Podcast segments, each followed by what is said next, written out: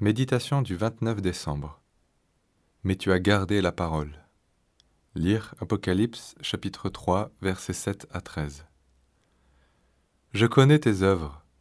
Parce que tu as gardé la parole de la persévérance en moi, je te garderai moi aussi, à l'heure de l'épreuve qui va venir dans le monde entier pour éprouver les habitants de la terre.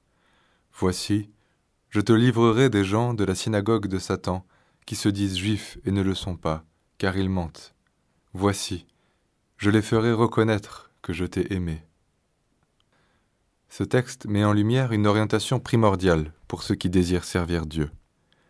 Le Seigneur nous encourage ici à garder sa parole, à la garder dans l'épreuve, jusque dans l'incompréhensible, sans jamais renier son nom. C'est ainsi qu'il nous gardera au jour de l'épreuve et qu'il fera connaître à nos ennemis qu'il nous a aimés. Nous en avons fait l'expérience au moment de la création de la maison d'accueil à Anduze.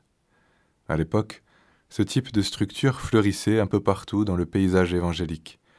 Elle disposait de soutien financier solide, de charisme évident et d'une réelle force de volonté, bref, de tout ce qui nous manquait. Rejetés et démunis, nous étions méprisables et méprisés, toute comparaison avec ceux qui nous entouraient avait quelque chose d'humiliant et de décourageant. C'est dans ce contexte que j'écris à Dieu et ai reçu ce texte comme une orientation de fond. Le Seigneur m'apprenait à ne pas rechercher la puissance, elle lui appartient, mais à garder la parole. Encouragés par cet enseignement, nous nous sommes préoccupés de ce que Dieu demande, tout en recevant par la foi ce qu'il promet de faire lui-même. Et le Seigneur a accompli sa promesse. Je te garderai moi aussi. Nous avons été éprouvés, parfois sans savoir si nous allions tenir. Le soutien fraternel a toujours été indispensable, mais nous avons été secourus. Malgré notre faiblesse, l'œuvre a grandi et s'est affermie. Aujourd'hui, notre maison reste ouverte, alors que les autres ont été contraints de fermer.